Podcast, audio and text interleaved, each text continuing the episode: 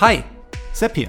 Herzlich willkommen zu Vorpolitisch, dem Podcast rund um Gesellschaft, Philosophie und Sozialen.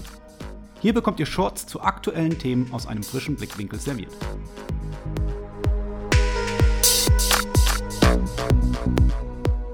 Hallo und herzlich willkommen zu einer weiteren Folge von Vorpolitisch Meets. Heute mit der Sigi Lieb mit ihrem Buch Alles Gender. Wie kommt das Geschlecht in den Kopf? Erschienen im Querverlag 2023. Hallo Sigi.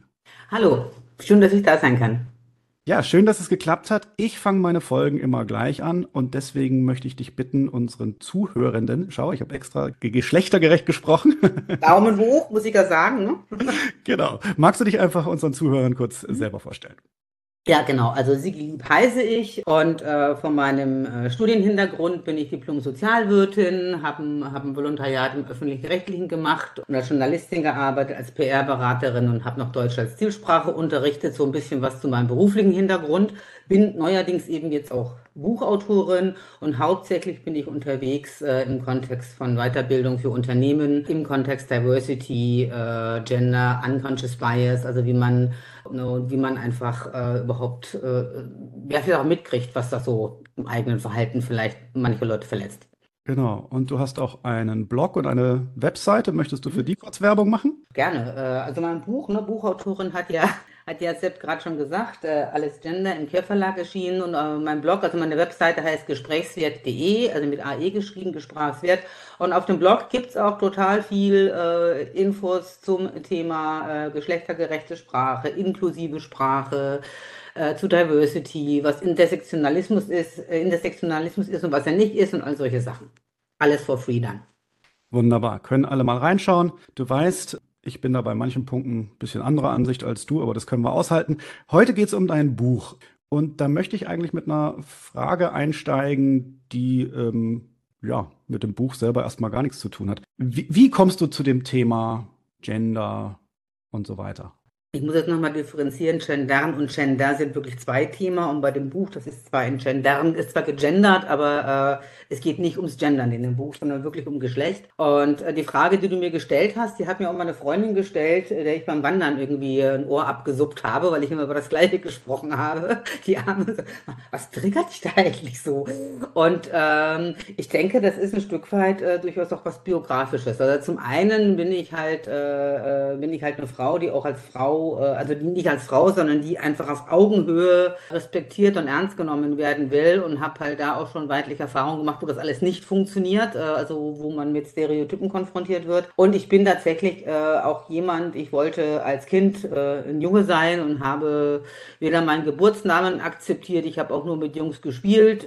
ich habe, ja, als ich dann zum, zum ersten Mal menstruiert habe, habe ich das quasi als bittere Erkenntnis genommen, dass es mir kein Junge mehr wird. Ähm, und von Trans und sowas wusste ich überhaupt noch nichts zu dieser Zeit.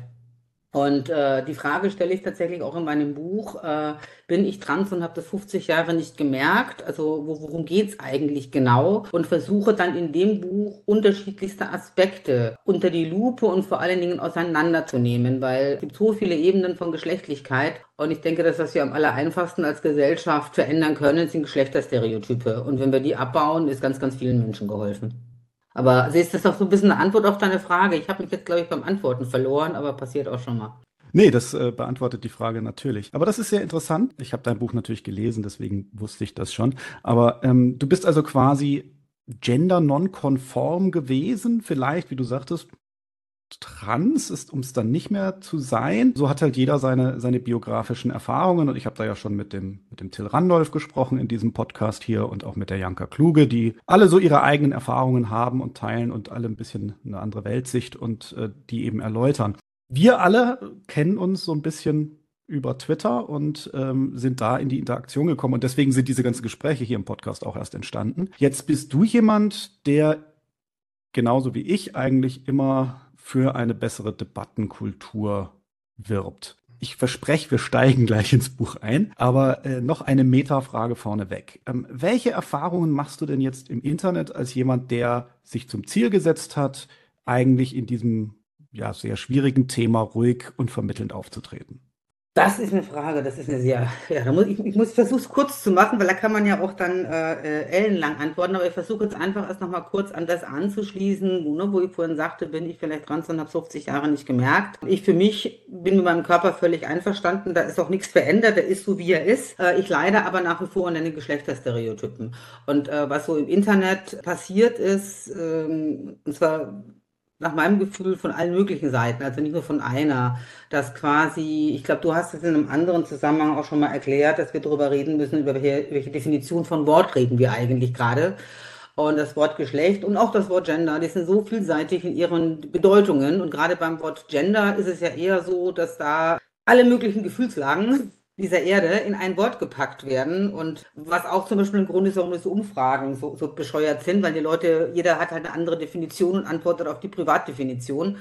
Und was so meine Erfahrungen sind, also die fangen an 2016, da hatte das mit Gender noch relativ wenig zu tun, aber ich war in der Flüchtlingsarbeit engagiert und wurde dann äh, heftigst attackiert äh, von blau-braunen äh, Leuten. Und äh, ich, äh, wie du es sagst, beim Gendern haben wir eine etwas andere Position, aber beim Gendern bin ich ja nur seit mehreren Jahren dran gewöhnt, dass ich äh, von bestimmter Seite, also von der Anti-Gender-Fraktion, nenne ich es jetzt einfach mal ganz allgemein, heftigst attackiert werde. Und ich glaube, wenn ich das nicht geübt hätte sozusagen, dann würde ich das, was jetzt zum Thema äh, Transgender und Selbstbestimmungsgesetz los ist, äh, wahrscheinlich gar nicht emotional aushalten. Also das kommt ja dann von allen Seiten und ich werde im Grunde auch von allen Seiten attackiert, weil nicht alle Seiten Interesse dran haben, nochmal zu reflektieren, dass es halt vielleicht doch ein bisschen komplexer ist als schwarz und weiß.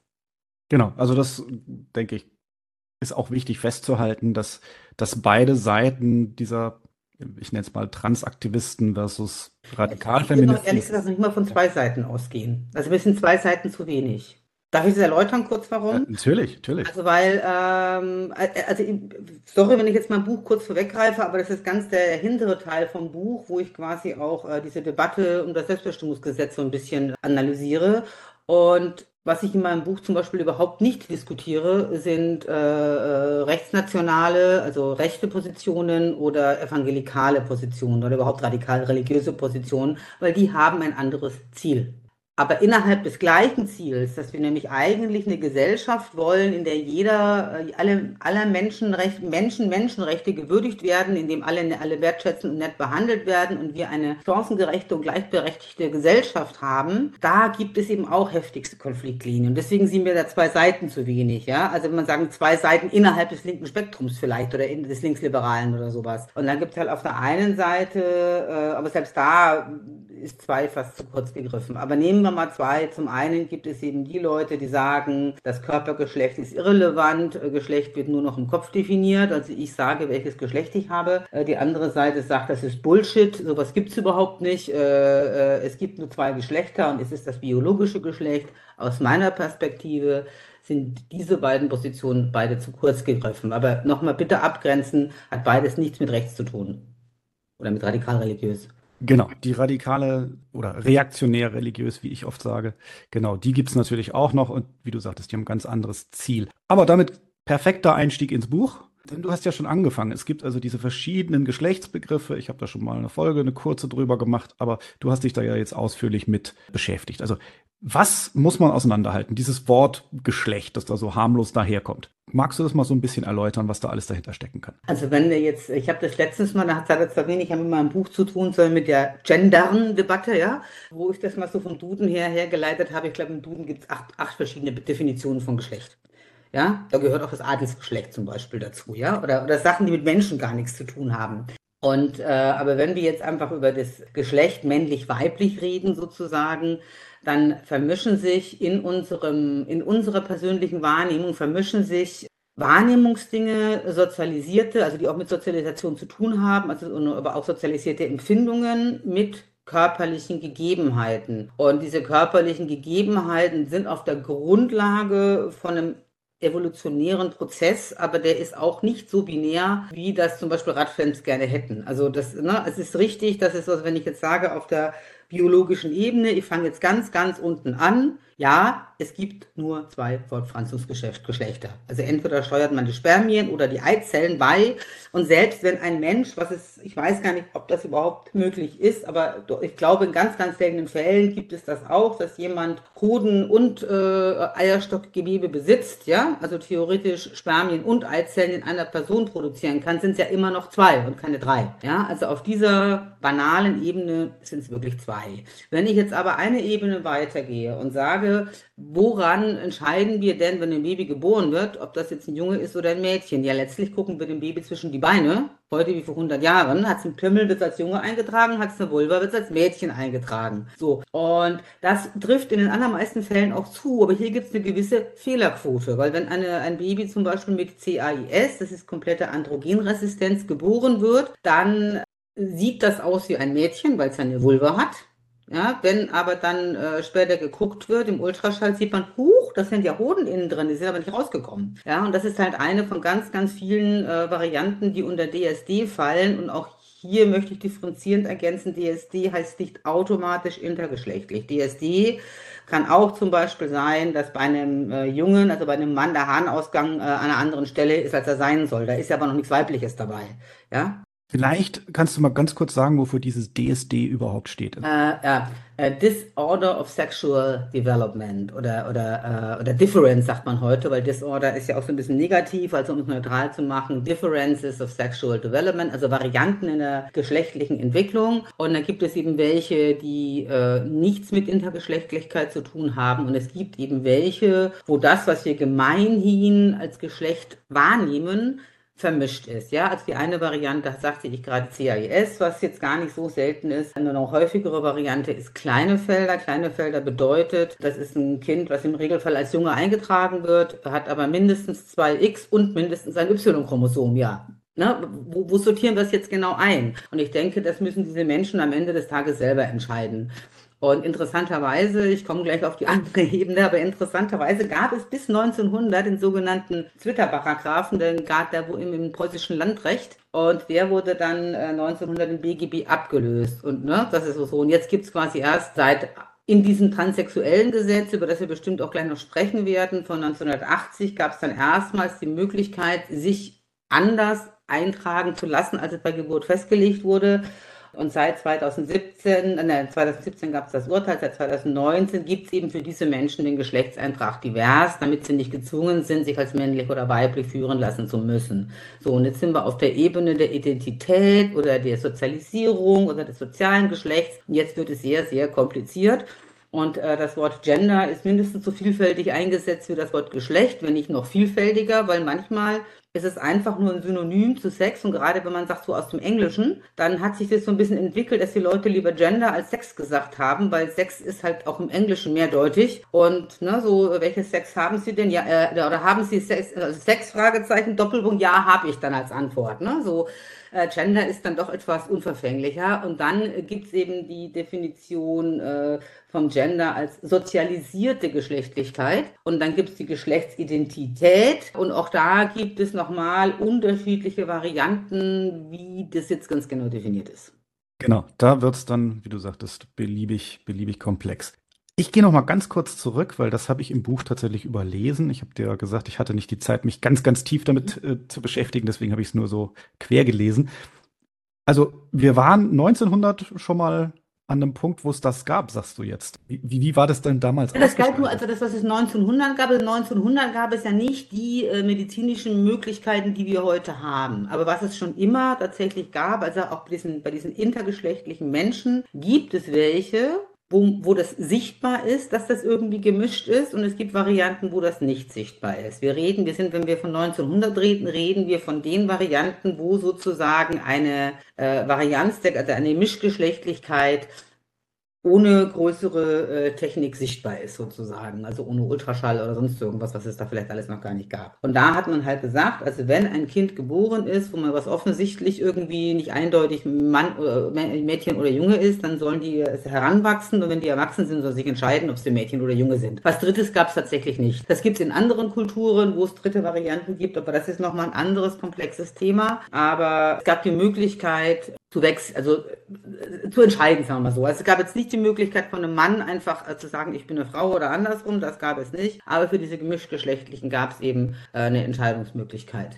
Okay, also gab es quasi eine Möglichkeit für Inter, das was heute ähm, der Personenstandsparagraph 45 irgendwas ist. 45b, ja. Genau, und äh, aber das, was quasi unter das transsexuellen Gesetz beziehungsweise Selbstbestimmungsgesetz fallen würde, das gab es dann also dann doch noch nicht. Das sind aber jetzt also die, die Geschlechtsbegriffe. Und Jetzt sind wir ja auch schon mittendrin, jetzt haben wir auch schon Gesetze angesprochen. Warum reden wir jetzt eigentlich über dieses Thema? Naja, also äh, was ja, also das, äh, was ich jetzt schon angesprochen habe, das äh, Transsexuellengesetz, das war 1980, als es beschlossen wurde, ein sehr, sehr modernes äh, Gesetz, weil dass es Menschen gibt, die sich quasi in dem Geschlecht, in das sie geboren wurden oder das ihr Körper vorgibt, nicht wohlfühlen und einfach im anderen Geschlecht leben wollten, ob das jetzt nur aus, äh, aus, aufgrund von Geschlechterstereotypen verursacht ist, dieser Stress, oder ob das angeboren ist, muss jetzt erstmal, ist jetzt vielleicht erstmal gar nicht wichtig, aber diese Menschen gibt es schon immer. Und die hatten aber vorher keine legale Möglichkeit, in das,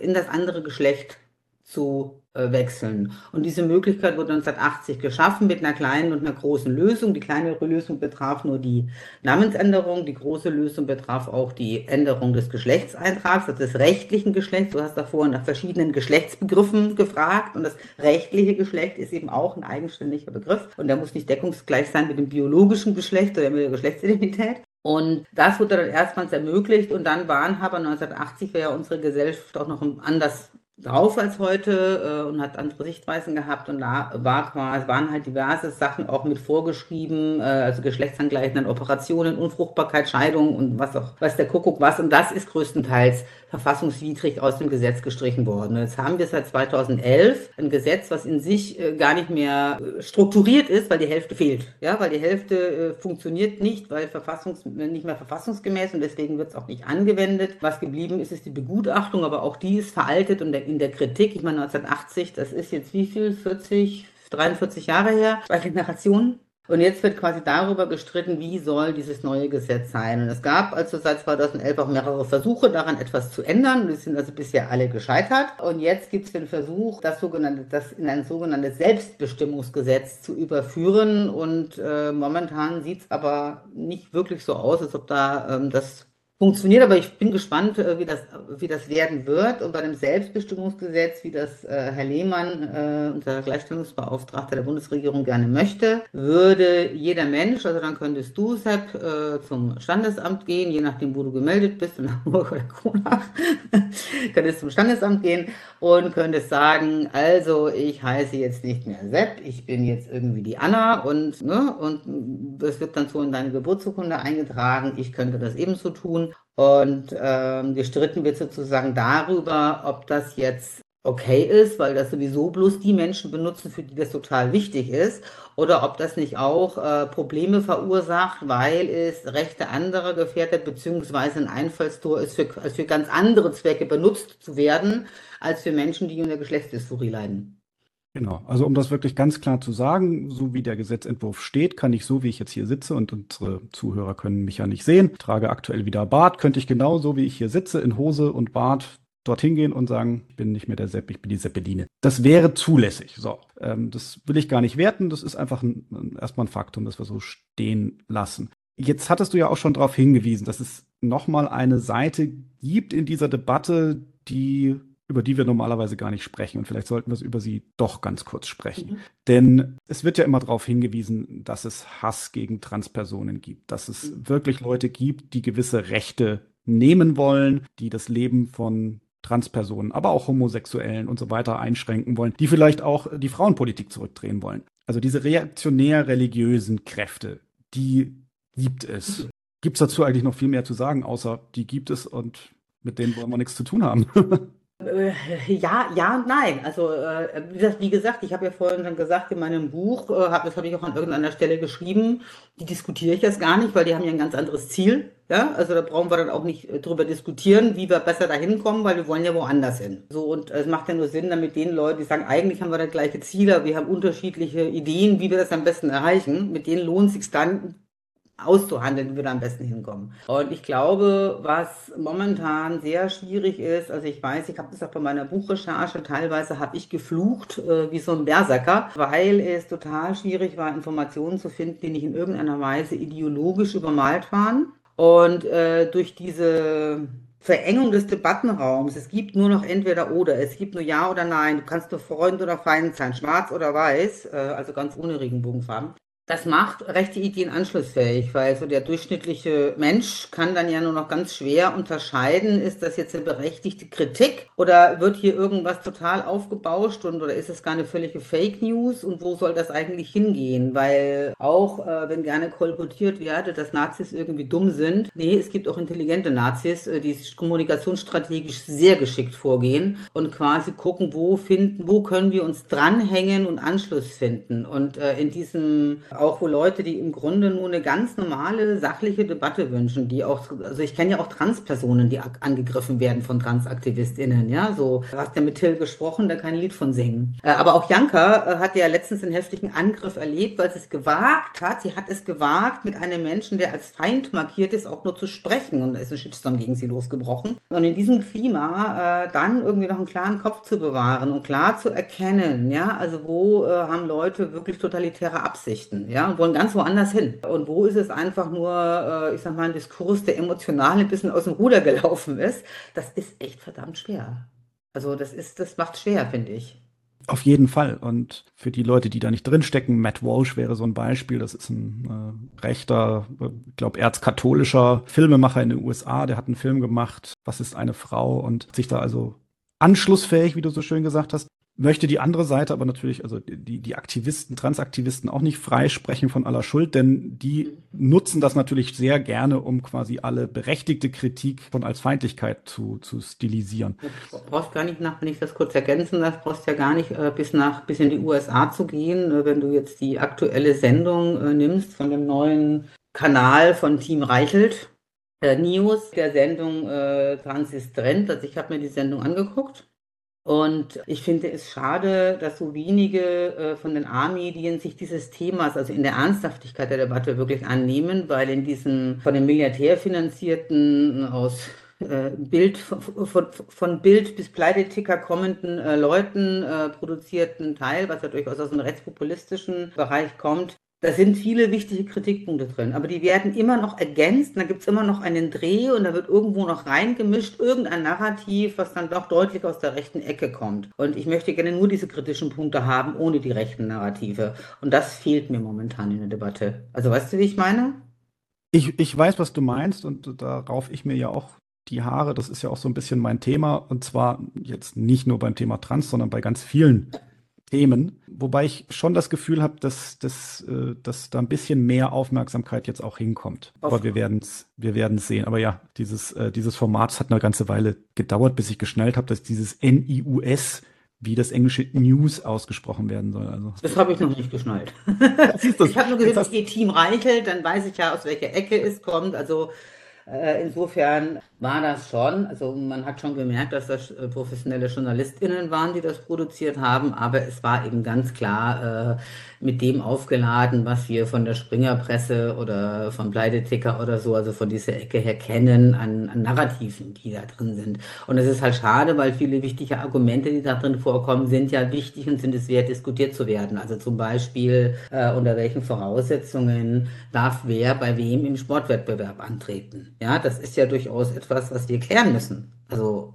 damit es für alle fair ist. Genau wo, das, was ich immer berechtigte Interessenskonflikte nenne, die, mhm. es tatsächlich, genau. die es tatsächlich gibt. Und dann gibt es die Scheindebatten, auf die sich alle Seiten mit, ja, mit Freude stürzen. Oder, oder ein anderes berechtigtes Interesse, weil da ja ganz, ganz viele äh, immer wieder darüber diskutieren, äh, ist das Thema äh, Gruppen, Nackträume, also ob jetzt Umgleiten oder Duschen oder Saunen oder sowas. Und ähm, äh, ich habe auch in meinem Umfeld immer so umgefasst. Ich komme aus so einem linksgrünen Umfeld, sage ich jetzt mal, ja, mitten in der, in der Innenstadt. Und wenn ich so meinen Freundeskreis rumgefragt habe, gibt es keinen, der irgendein Problem mit Transpersonen hat. Also ob sie nur welche persönlich kennen oder nicht. Teils, teils kennen sie welche, teils nicht kein Problem mit. Und wenn man dann fragt, und wenn dann du, wenn du dann jetzt in dem und dem Raum bist, ja, so, und da würde jemand mit den Körpermerkmalen ankommen, weil Identität sehen wir den Menschen ja nicht an, ja. Und deswegen also muss man da auch nochmal differenzieren, kommt da jetzt jemand an mit einer Operation, wo ich quasi gar nicht sehe, dass die genetische Wahrheit in dem Körper vielleicht eine andere ist, weil ich lese die Person dann ja entsprechend ihrem Identitätsgeschlecht. Oder kommt dann halt jemand an, der ganz eindeutig, also wo es auch keine Offenbarung braucht, weil es halt jeder sehen kann,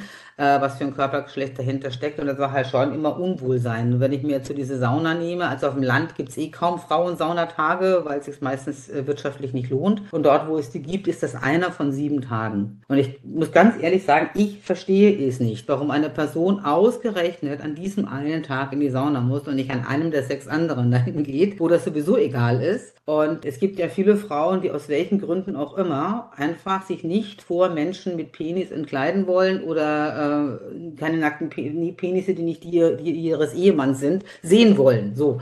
Und äh, auch da ist es egal, wie sich die Person identifiziert. Und ich finde, das ist so eine Wertschätzung, die müssen wir einander entgegenbringen, damit wir friedlich zu einer Lösung kommen. Und die meisten Transpersonen machen das auch ganz selbstverständlich. Also das ist jetzt nicht, also überhaupt nicht das, dass das Transpersonen unbedingt wollen. Das sind die wenigsten. Aber darüber ereifert sich dann diese Debatte.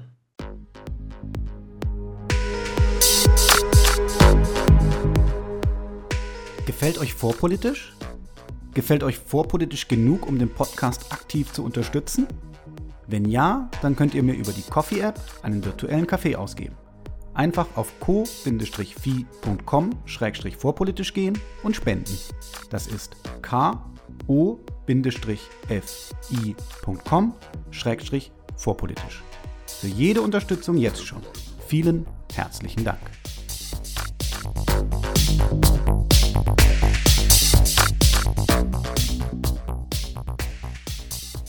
Genau, also da könnte man eigentlich viel, viel entspannter rangehen, wenn, wenn alle Seiten ein bisschen wohlwollend wären. Mhm, genau. Also ich meine, das war meine, meine erste Erfahrung hier in Hamburg mit der Sauna.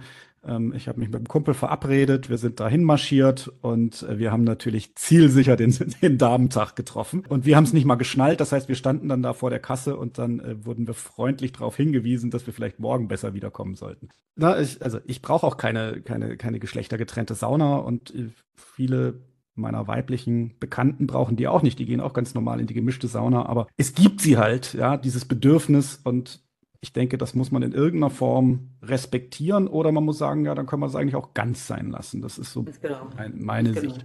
Oder wenn jetzt noch, noch ein Beispiel, wo wir viel zu wenig darüber diskutieren, äh, was, was über das Trans-Thema auch hinausgeht, weil es wirklich auch ein Männer-Frauen-Thema ist. Gestern oder vorgestern, ich weiß nicht mehr, ob es Spiegel war oder Zeit äh, oder wer auch immer, äh, ein Artikel darüber, äh, über warum also bei Frauenfußball es so viele äh, Kreuzbandrisse gibt. Ja, und in diesem Artikel ging es unter anderem darum, dass auch Profifußballschuhe für Frauen im Grunde nur kleine Männerschuhe sind. Und der, dem Fakt, dass Frauenfüße auch äh, vom Skelett her anders konstruiert sind als Männerfüße, überhaupt nicht gerecht werden. Also das haben wir an ganz, ganz vielen Stellen, dass das so, äh, wenn du jetzt an diese Bücher ähm, äh, äh Invisible Women, also unsichtbare Frauen oder das Patriarchat der Dinge denkst, wo es ja genau darum geht, ne, wie, eine, wie Produkte in der Welt für, für Männer gemacht sind. Und wir brauchen, da brauchen wir aber saubere Daten über körpergeschlechtliche Unterschiede, damit wir eben, ob das nur Diagnosen sind, ob das Sicherheitsaspekte sind, ob das, was auch immer für, für, für Teile sind, wirklich optimieren können, äh, äh, für alle Geschlechter. Ja, das äh, fand ich auch sehr spannend. Ich habe den Artikel gesehen, weil du ihn auf Twitter geteilt hast und habe ihn gelesen und dachte, das, das kann gar nicht sein. Also das tatsächlich, also das muss man sich mal vorstellen, ja. Dadurch, dass die Frauen äh, eine andere Hüft- zu Beinlänge-Relation haben, treten sie auch anders auf und kriegen eine andere Belastung aufs Knie und dafür bräuchte man eigene Schuhe. Und tatsächlich die Schuhe, die verkauft werden, sind halt die, die auch äh, quasi ich früher als Kind getragen habe, als ich noch kleinere Füße hatte. Hast du unsichtbare Frauen gelesen? Ja. Okay, weil da sind ja noch mehr von diesen Beispielen drin. Genau, also ich teile auch nicht alle Beispiele beim, bei, mhm. bei manchen, ich habe es jetzt nicht mehr im Kopf, ähm, aber auf jeden Fall gibt es solche Phänomene. Das, das, äh, und gerade beim Sport war es mir halt auch nicht, überhaupt nicht bewusst. Jetzt sind wir aber schon bei einer, sag mal, einem Klassiker der, der feministischen Kritik, denn also die Transaktivisten werfen den Feministinnen vor, sie würden Transpersonen auslöschen, unsichtbar machen wollen, ihnen die Identität absprechen. Umgekehrt sagen die, die, die Feministinnen, man wolle das Frausein abschaffen, unsichtbar machen. Auf jeden Fall eine klassische Position, die ich von den Gender Criticals, äh, wie man sie, wie man sie nennt, auch wenn der Begriff natürlich problematisch ist, kenne, ist, ist dieses Frau als politische Klasse muss sichtbar sein. Und hältst du das für ein sinnvolles Argument in Bezug auf die Trans-Debatte? Ja, da, da, ist mir jetzt fast schon wieder zu viel vermischt. Also ich, äh, weil das Frauen äh, gleichermaßen äh, präsent und sichtbar sind wie Männer, äh, das finde ich tatsächlich wichtig. Aber ich finde viele Argumente, äh, sowohl von der transaktivistischen äh, wie auch von der radikalfeministischen Seite, im Grunde nur konfliktbefördernd und eskalierend und äh, was niemandem hilft. Und ich habe zum Beispiel ein Problem damit, dass eben von dieser Seite, radikalfeministischen Seite, wird häufig zum Beispiel, wir hatten ja vorhin dieses Saunabeispiel, wird häufig damit argumentiert, dass Transfrauen irgendwie bedrohlich seien für Frauen. Ja, und natürlich gibt es Frauen, die da Angst haben, aber das ist ja gar nicht der, der Punkt.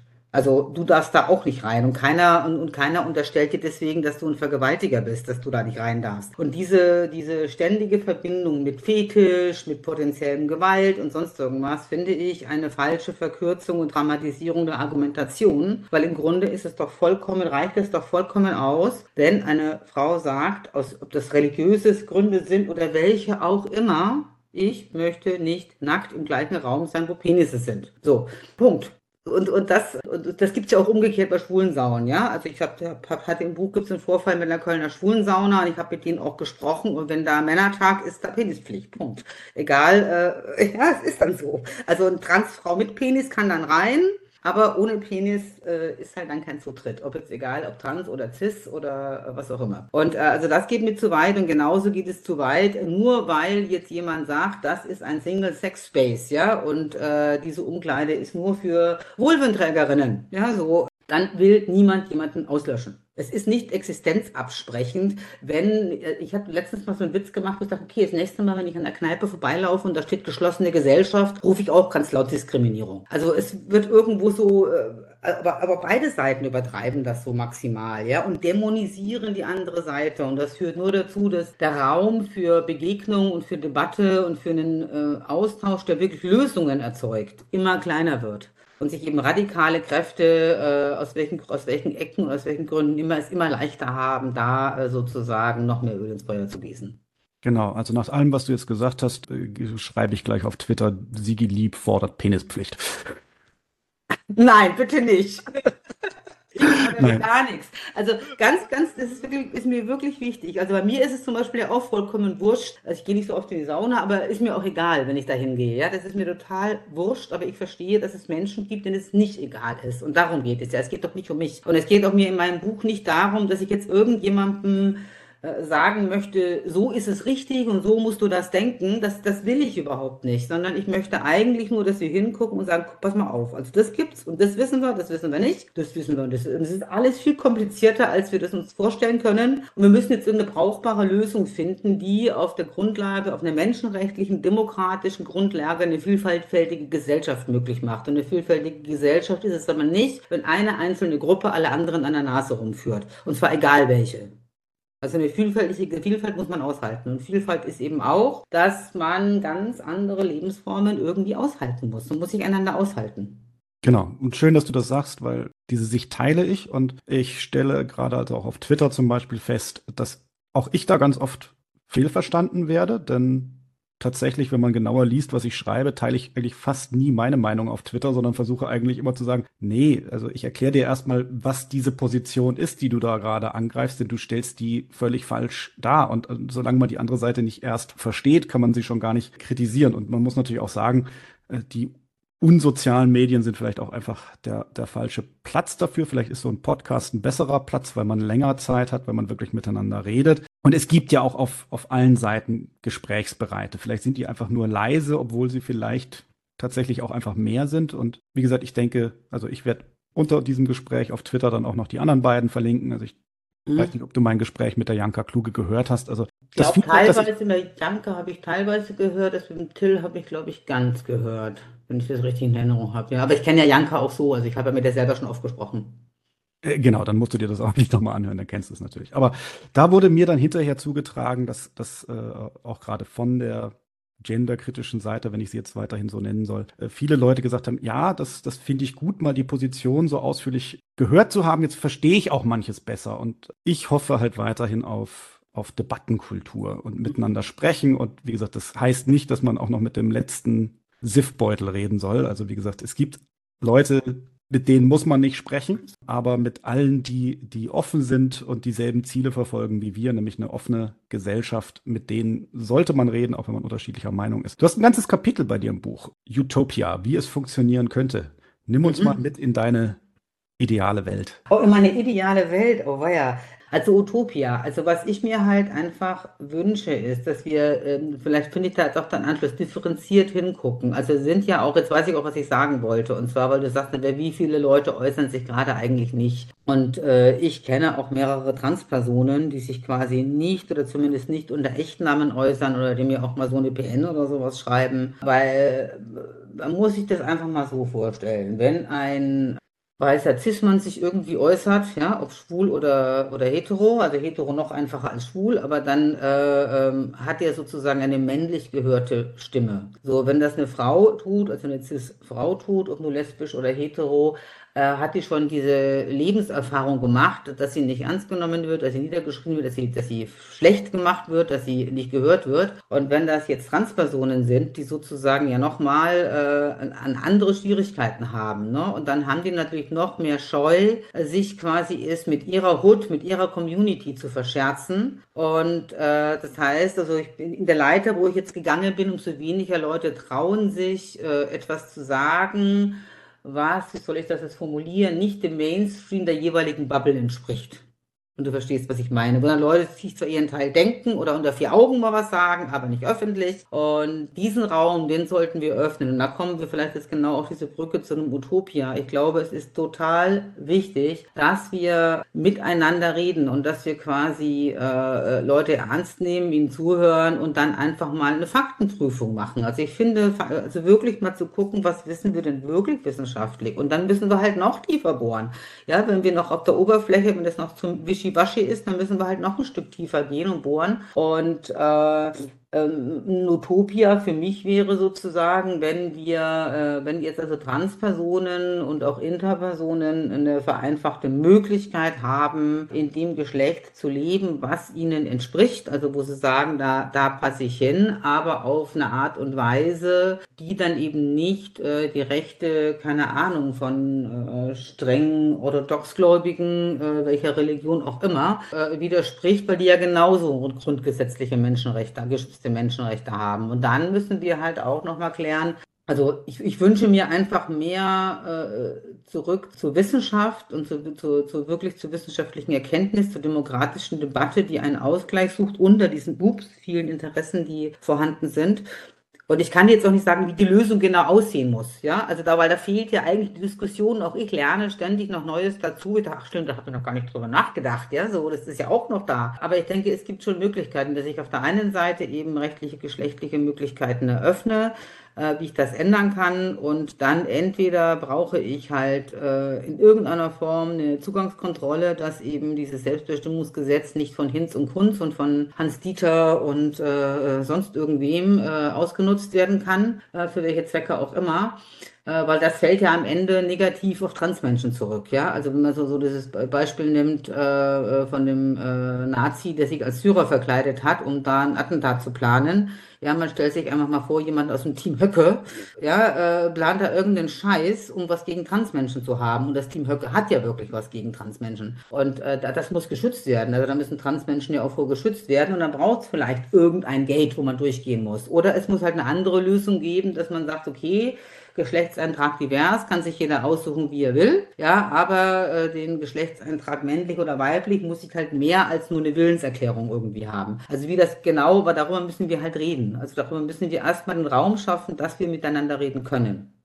Auf jeden Fall, aber weil du gerade sagst, ne, da muss es ein Gate geben, also dieser Begriff Gatekeeping, also da muss es einen Türwächter geben, das, äh, wenn ich es richtig verstanden habe, ist auch Tills Position, dass diese dieser Türwächter soll kein, kein Türsteher sein, an dem niemand vorbeikommt, aber es, es sollte ihn geben, wird aber ja auch von Teilen der, der, der Szene einfach grundsätzlich, grundsätzlich abgelehnt. Ja, aber das ist ja auch so was Widersprüchliches. Also gibt, es gibt ja zum Beispiel auch äh, Veranstaltungen, die explizit für gender, genderqueere Menschen sind. Oder manchmal sind sie nur für queere Menschen, also für, nur für äh, Trans- und Interpersonen, manchmal sind sie auch offen für äh, Allies oder sowas, ja. Und da gibt es ja auch irgendeine Form von Code, der dich dazu, äh, der dir erlaubt, sich in diesen Räumen aufzuhalten oder wo du halt hochkant rausfliegst, wenn du diesem Code widersprichst in irgendeiner Form. Und äh, das ist okay. Das ist vollkommen okay, weil diese Menschen und vielleicht ein Teil dieser Community ein ganz besonderes Bedürfnis hat, einen Safe Space zu haben. Und wenn ich jetzt sozusagen, äh, was Rechte angeht, also äh, Gesetze gelten für alle. Und entweder habe ich sozusagen Voraussetzungen, die ich erfüllen muss, damit ich quasi in Genuss einer bestimmten Regelung kommen kann. Oder sie gelten ausnahmslos für alle und bieten dann aber auch ein Einfallstor für alle möglichen neuen Nutzungszwecke, die überhaupt nicht vorgesehen sind. Also das gab ja jetzt, das war ja jetzt vor der Sommerpause, gab es ja ähm, das, das Veto von Nancy Faeser, weil sie das Bundeskriminalamt äh, eingeschaltet hat und halt gesagt hat, der Entwurf, so wie er jetzt aussieht, ist eine Einladung zum Untertauchen für organisierte Kriminalität. Das hat ja nichts mit äh, mit Trans zu tun oder mit Geschlecht. Das ist ein völlig anderer Nutzungszweck. Oder wie das Beispiel, was, glaube ich, der Till auch schon erzählt hat, äh, mit dem Schweizer, der dann halt früher in Rente ist. Ja, so, also das hat ja nichts mehr mit Trans zu tun. Und da muss ich halt einfach schon gucken, dass ich äh, A, diese Möglichkeiten, normalerweise nennt man das in der äh, qualitativen Gesetzgebung, egal zu welchem Thema, Rechtsfolgenabschätzung, ja, und äh, dass man da guckt, also diesen, diese gröbsten Schnitzer sozusagen schon von vornherein ausschaltet und dafür, dass es man übersehen hat, irgendeine Strafbelehrung für Missbrauch oder sowas äh, einbaut, äh, damit das Gesetz wirklich Transmenschen helfen kann. Genau, die Rechtsfolgenabschätzung. Und ähm, da haben wir ja jetzt beim Selbstbestimmungsgesetz immer mal wieder neue aufploppen sehen. Ja, irgendwann ist äh, zum Beispiel auch ja aufgefallen, dass äh, der Verteidigungsfall so ein interessanter Fall ist, wo eben dann massenhaft Männer sagen könnten, äh, ich bin eine Frau und ich muss jetzt nicht an die Front. Könnte man natürlich auch anders lösen. Ja, man könnte einfach sagen, müssen alle an die Front. Ähm, also es gibt, gibt da natürlich äh, immer logisch, äh, es gibt überall legi legitime Debatten über solche, über solche Geschichten. Meine Einschätzung ist ja, und jetzt, jetzt gehen wir natürlich in den Bereich, wo wir ein bisschen spekulieren, weil wir können es ja beide nicht wissen. Meine Einschätzung, und ich wäre bereit, ein Sixpack darauf zu wetten, das Selbstbestimmungsgesetz kommt nicht mehr. Das bleibt jetzt in der Schublade, da will sich die Ampel nicht mehr die Finger dran verbrennen. Wie Sie haben gerade schlechte Umfragewerte, die AfD ist stark. Unabhängig davon, was ich will, ist das meine Vorhersage. Das kommt nicht mehr. Ich glaube nicht, dass es äh, gar nicht kommt. Äh, das kann ich mir auch schwer vorstellen, weil wenn da nichts passiert, äh, wird die Debatte nicht aufhören. Deswegen liegt es ja immer noch in der Schublade. Ich kann es schwer prognostizieren. Also äh, ich sehe da ähm, die eine oder ich, ich, sehe da eine Chance, wenn da die eine oder andere Person äh, ausgetauscht würde an der Stelle, wo sie sitzt. Und äh, dass dann einfach vielleicht der eine, die eine Ministerin oder der andere Minister oder auch die eine oder andere Journalistin äh, einfach da mal äh, in der Tiefe eher guckt und wirklich guckt, wie könnte denn ein Gesetz aussehen, das vernünftig funktioniert. Das, ist, das, das wäre ja wichtig. Also ich würde mir ja wirklich wünschen, dass wir ein neues Gesetz kriegen und ob das das PSG reformiert wird oder ob das ein neues Gesetz wird und wie das Kind heißt, das ist mir relativ wurscht. Wichtig ist, dass es funktioniert und äh, dass es eben für Trans- und Intermenschen äh, einen leichteren Zugang gibt, dass es auch, ich sag mal, diesem Bedürfnis, äh, da haben wir jetzt noch gar nicht drüber gesprochen, dass quasi die, die jetzt junge Generation äh, ein anderes Verständnis von Geschlechtlichkeit hat als die ältere Generation. Auch das können wir ja nicht unberücksichtigt lassen. Und da ist ja nicht das eine richtiger oder falscher als das andere. Ja, es ist einfach da. Also ich würde, würde mich freuen, wenn es ein paar Leute gibt, die einfach auch da, aber das ist ja so meine Arbeit, ist ja immer so ein bisschen so differenzieren, sozusagen, du hast mich anfangs gefragt, welche Formen von Geschlecht gibt's und wenn ich das jetzt nochmal auf so Kultur und Natur äh, äh, trenne, ja, es gibt Teile unserer Geschlechtlichkeit, die ist evolutionär bedingt, ja, da machen wir überhaupt nichts dran, weil das entscheidet auch kein Mensch, das entscheidet halt die Natur und die Evolution, weil sie uns so in die Welt schickt, wie sie es tut. Und dann gibt es eben sehr, sehr viele kulturelle Aspekte, die im Grunde schon, eine Sozialisation fängt ja mitunter schon vor der Geburt sogar an. Ja, weil teilweise ja auch Schwangere ihre Bäuche beschallen oder sonst irgendwas tun. Und wenn sie dann schon wissen, ob es ein Junge und ein Mädchen wird und dann orientieren sie sich dran, hast du quasi schon Vorgeburt eine geschlechtsspezifische Variante drin, aber spätestens Abgeburt. Und da gibt es ja ganz, ganz viele Studien, die das zeigen. Das, ich weiß nicht, ob du das Baby X-Experiment kennst. Und da werden so Säuglinge, drei, sechs Monate alt, irgendwie so in der einen, in einem einen Versuchsanordnung äh, wird halt aus Anna ein Paul oder aus äh, Fritz eine Emma oder so, ne? Und es wird halt geguckt, wie Erwachsene mit diesen Babys spielen. Und in der zweiten Versuchsanordnung sind die Kinder geschlechtsneutral äh, gekleidet und äh, die Babys und äh, es wird ihnen nicht gesagt, äh, was für ein Geschlecht das Baby jeweils hat. Dann weisen die Erwachsenen den intuitiven Geschlecht zu. Aber sie verhalten sich gemäß des Geschlechtes, das sie dem Kind geben oder das ihnen gesagt wurde und nicht gemäß des Kindes. Ne? Also so, das ist halt, und da gibt es halt ganz, ganz viele Studien dazu, die quasi geschlechtlich sozialisiert werden. Und du bist zwar Philosoph, glaube ich, ne, so von dem, aber ich glaube, du kennst auch ein paar Soziologen und du kennst bestimmt Pierre Bourdieu. Und äh, in die männliche Herrschaft beschreibt er ja jetzt ganz schön, dass sozusagen natürliche Unterschiede quasi kombiniert werden mit kulturellen Normen, so dass quasi wir das überhaupt nicht mehr richtig auseinanderhalten können, was Kultur ist und was Natur ist. Und wir quasi kulturell erzeugte Unterschiede, darunter auch die patriarchale Herrschaft, also dass quasi Männer über Frauen stehen, oft als natürlich wahrnehmen, obwohl sie überhaupt nicht natürlich sind. Und da müssen wir ran. Ja, also ob jetzt Männer wirklich über Frauen stehen äh, und ob es das Patriarchat gibt, da diskutieren wir mal eine andermal eine Stunde drüber. Ähm, aber das ist das, also äh, ja, was du sagst, ne, mit Doing Gender. Also wir können fast gar nicht anders als zumindest in Teilen Geschlechtsrollen und Sozialisationen reproduzieren.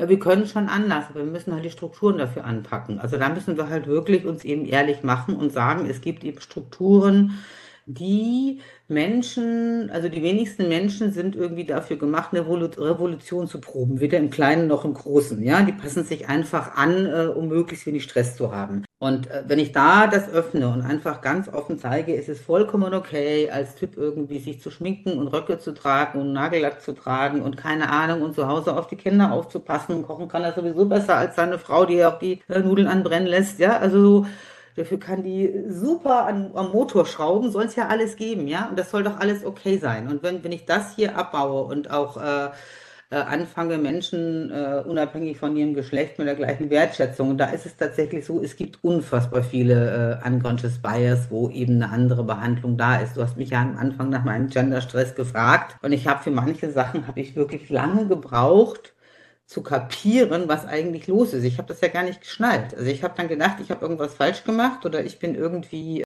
irgendwas ist verkehrt mit mir. Und ich erinnere mich an eine Situation, äh, als mein Sohn noch in der Grundschule war, also der ist inzwischen 21, da war er noch in der Grundschule, es war irgendwo eine Elternveranstaltung. Und irgend so ein Vater machte genau das, was ich auch immer mache, wo, wo ich eine auf den Deckel kriege. Ja? Also schon so ein bisschen dominanter und lauter auftreten und deutlich seine Meinung sagen. Das tue ich auch. Der wurde gefeiert. Und ich dachte so, hä? Wieso kriege ich immer eine auf den Deckel und der wird gefeiert? Dann macht doch genau das Gleiche, was ich auch immer mache. Und da ist mir die Schuppen von den Augen gefallen. Er hat Gesichtshaar, ich nicht. Er hat einen Penis, ich eine Vulva. Das war der wesentliche Unterschied in unserem, in, in, in, also in uns. Also quasi das Verhalten war gleich, aber das Geschlecht, das gelesene Geschlecht der Person war ein anderes. Und ich, da können dir auch Transleute eine Menge erzählen, was sich verändert, wenn sich nur der geschlechtliche Phänotyp verändert. Also wenn du quasi für das andere Geschlecht gehalten wirst, verändert sich unfassbar viel. Auf jeden Fall. Und äh, gut, du hast diese Gespräche auch schon selber geführt, aber für alle, die, äh, die daran interessiert sind, kann ich auch äh, das nochmal verlinken. Till Randolph war bei im Podcast Sci-Fi zu Gast. Kann ich sehr empfehlen, diese Folge, wo er einfach auch sehr Persönliches Preis gibt. Unter anderem wird aber auch über diesen ja, über dieses Phänomen gesprochen, dass, dass Till ja nun die Welt in Anführungszeichen als Mädchen kennt und als, als Junge und Mann ähm, und spricht eben auch darüber, dass tatsächlich die Wahrnehmung äh, anderer eine ganz andere ist und damit auch das, das Umgehen. Ja, das ist eigentlich ein gutes Schlusswort. Oder möchtest du noch was hinzufügen? Ach, ähm, doch eins möchte ich noch hinzufügen. So, dafür noch einen kleinen Werbeblock machen. Ich bin nämlich nominiert. Mein Buch ist nominiert. Als ja, Wissensbuch raus, des Jahres. Raus. Mein Buch ist nominiert als Wissensbuch des Jahres 2023. Das äh, hat mich, freut mich auf jeden Fall sehr. Und in der, in der Kategorie Zündstoff. Und Zündstoff, ich habe erst ein bisschen irritiert, weil ich dachte so, hm, äh, ich will doch versöhnen, ich will doch Brücken bauen, wieso bin ich jetzt in der, aber Kategorie Zündstoff zeichnet Bücher aus, die eben brisantes Thema äh, kompetent beschreiben und begleiten. Damit kann ich sehr gut leben. Brisantes Thema ist es auf jeden Fall geworden, dass du die sich diesem Thema ruhig und ausgleichend annäherst empfinde ich auch so. Ich hoffe, das sehen andere auch so. Ich kann es jedem nur empfehlen. Lest rein. Ähm, wo und wie lange kann man denn äh, für dein Buch abstimmen? Kann man das überhaupt? Ja, man, man, kann, man kann es jetzt heute noch, aber ich glaube, bis der Podcast erscheint, ist das wahrscheinlich schon, äh, ist der, der, der Termin aus. Aber es gibt halt auch eine Jury, äh, die dann sich das noch anguckt. Also ich glaube, ich glaube, also wer das dann sein wird, erfahren wir erst Ende des Jahres. Und jetzt Mitte August ist aber die Abstimmungszeit vorbei. Das heißt, ich glaube, das ist dann, äh, bis der Podcast dann veröffentlicht ist, schon rum. Oder wann, wann wird er veröffentlicht? Am 20. Ne? Genau, am 20. Äh, kommt er raus. Wenn die Abstimmungsphase vorbei ist, dann müssen die Leute mit ihrem Geldbeutel abstimmen. Äh, müssen einfach dein Buch kaufen. Und, Aber was es äh, noch gibt, ist am Köln, in, wer in Köln ist oder in Recklinghausen, da lese ich am 22. und 24. August. Also das geht noch. Perfekt. Am 22. August bin ich in Köln im Oschos und am 24. August in Recklinghausen in der Stadtbibliothek zum Lesen im Buch. Sehr schön. Dann hoffe ich, dass irgendwer das jetzt hier hört und äh, das zum Anlass nimmt, vorbeizukommen und dir Hallo zu sagen. Und das ist natürlich eine freundliche Einladung und keine Drohung. Wir sind ja äh, im Internet, wo alles bösartig interpretiert wird. Ja, danke, Sigi. Danke für deine Zeit. Dankeschön.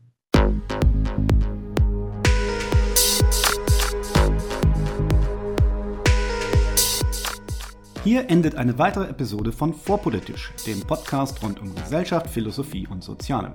Vielen Dank für eure Zeit. Und wenn es euch gefallen hat, hört beim nächsten Mal wieder zu und vor allem teilt den Link zu diesem Kanal auf Facebook, Twitter und wo ihr sonst noch unterwegs seid. Warum nicht jetzt sofort? Ich bin Sepp, macht's gut und bis zum nächsten Mal.